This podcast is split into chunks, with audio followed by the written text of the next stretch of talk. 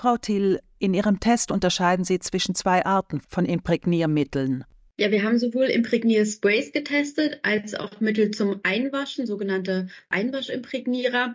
Die Imprägniersprays, die gibt es entweder als Pumpspray, wo dann einzelne Pumpstöße rauskommen, oder als Aerosolspray, wie man das zum Beispiel von Leos kennt. Und inwiefern kann ein Aerosolspray schädlich für den Menschen sein, der den Spray anwendet?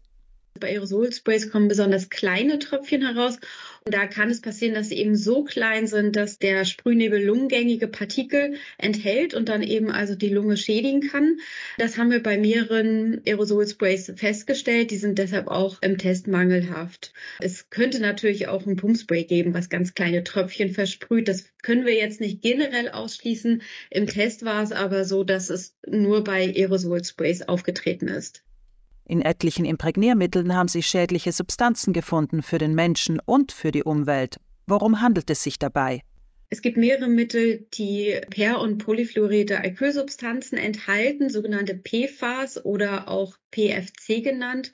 Und die sind einerseits total praktisch, weil sie stark wasserfett- und schmutzabweisend sind und deshalb werden sie eben gern auch für Imprägniermittel verwendet, aber zum Beispiel auch für antihaftbeschichtete Pfannen und andere Produkte.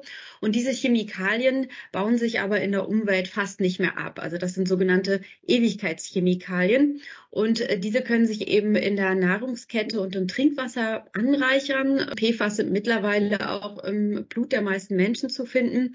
Und ähm, sie können verschiedene negative Auswirkungen auf die menschliche Gesundheit haben. Und einige davon stehen eben im Verdacht, krebserregend zu sein.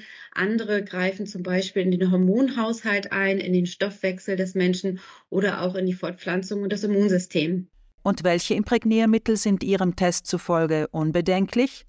Ja, das Wichtige bei den Imprägniermitteln ist natürlich zum einen, dass sie eben funktionieren und eine wasserabweisende Wirkung haben und zum anderen aber auch, dass sie unbedenklich sind für Mensch und Umwelt. Wir haben das bei mehreren festgestellt, die das alles erfüllen. Zum Beispiel ein Pumpspray von Holmenkohl, noch eins von Toco, das äh, Toco EcoProof und auch eins von Impregnol, das PFC-frei ist. Aber wir haben eben auch etliche festgestellt, die eben entweder diese schädlichen PFAS enthalten oder eben lungengängige Partikel im Sprühnebel und die schneiden dann mangelhaft ab. Und wie schneiden die Einwaschimprägnierer ab? Bei den Einwaschimprägnierern, die gibt man einfach mit der Wäsche in die Waschmaschine.